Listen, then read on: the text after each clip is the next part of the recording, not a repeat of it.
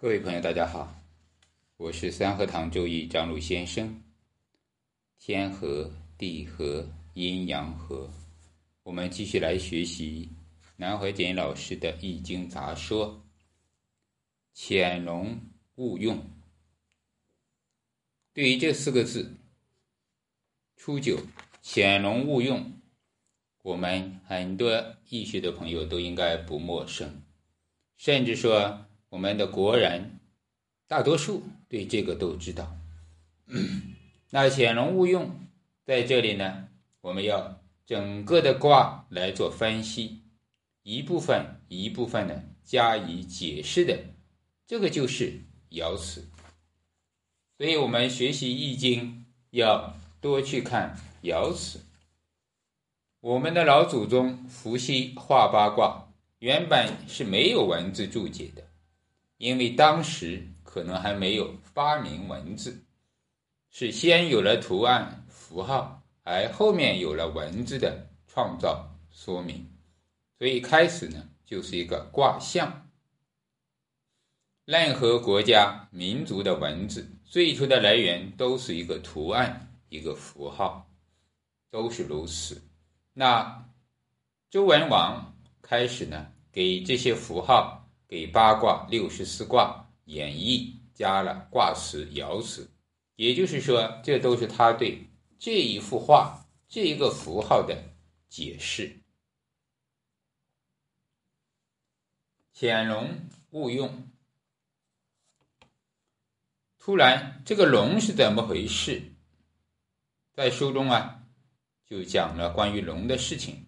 这一点呢，我们呢就不再去阐述。至于龙的神话，中国的龙文化啊，我们是啊龙的子孙，东方龙，所以实际上咱们整个中国文化的龙就八个字：变化无常，隐现莫测。也就是说，神出鬼没之龙，是真的也是假的。是有也是无，所以我们叫神龙见首不见尾。那龙从来没有给人见过全身的，这就是变化无常的意思。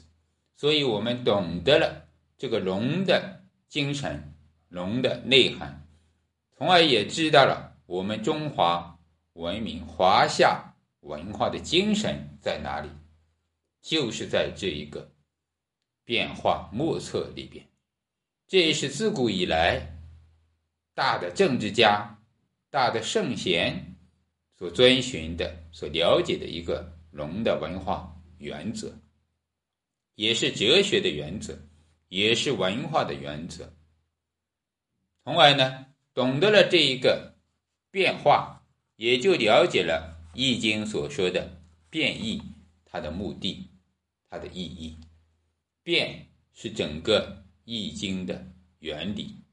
易经告诉我们，天下的宇宙万事万物，所有的人、所有的事、所有的生物、所有的计划、事情、筹措，甚至我们的思想、我们的念头、我们的身体，都在随时随地的变化，都在。随着时间的变化而变化，天下没有不变的东西，没有不变的人，也没有不变的事。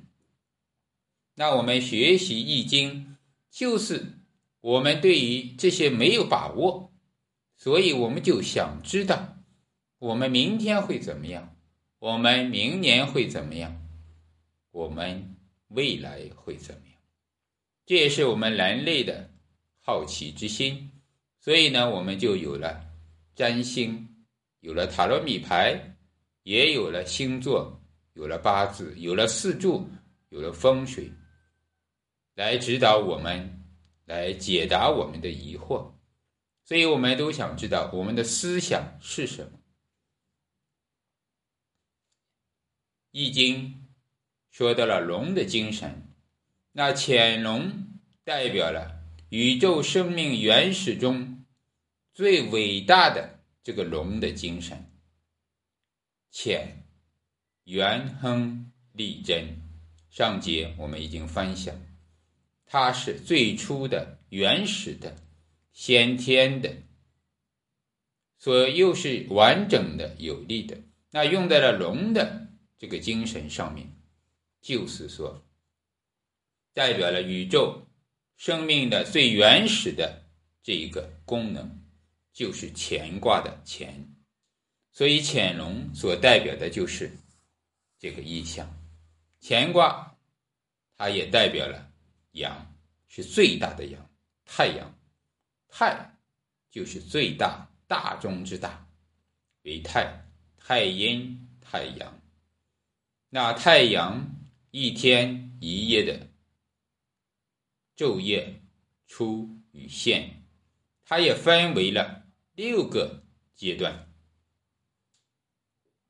那夜里。太阳我们是看不到它的，它是在另外地球的一半能看得到，能出现。也就是说，另外一面我们称之为阴面。那这个龙我们是看不见的，它称之为潜龙。比如我们卜卦，卜到了一个乾卦出爻，那么就是潜龙勿用。潜龙勿用，并不是说不要用，而是说最好不要动。什么时候动？是说不到时机，这条龙还在隐，还在休息，还在冬眠。不要动，也就是说，如果说捕到了潜龙勿用，明天的投资最好先不要做，明天的。事情呢，最好先放一下。但是这一个勿用物质究竟是不能用，还是不可以用，还是不应该用，还是说就没有用呢？没有价值呢？这个字有很多个意义的。这一个物字包括了这么多的意思。其实潜龙勿用，并不是说。有用的价值不存在，潜龙是有价值的，它的价值告诉我们，此时不要去用它，时机未到，所以我们说天时地利人和，潜龙勿用就是还没有到时机，择时就是这个意思。潜龙就是龙，它还是潜伏着的，还在孕育着的，还在等待着的，好比冬眠一样蛰伏之中。它有无比的功能，有元亨利贞的四大法门，无比的价值，只是说还不能够用。好比诸葛亮先生还在卧龙。高卧的时候，卧龙先生就是卧着的一条龙，表示自命不凡，是潜龙，是在等待机会再来一飞冲天，是暂时的。潜龙的一阳是刚刚起步，一阳不足，还在修为中。所以，我们说这个龙需要等下一个变化。好的，今天的易经杂说我们就分享这么多。大家对易学有什么意见和建议，可以评论区留言或公号张律先生。祝大家一生智慧。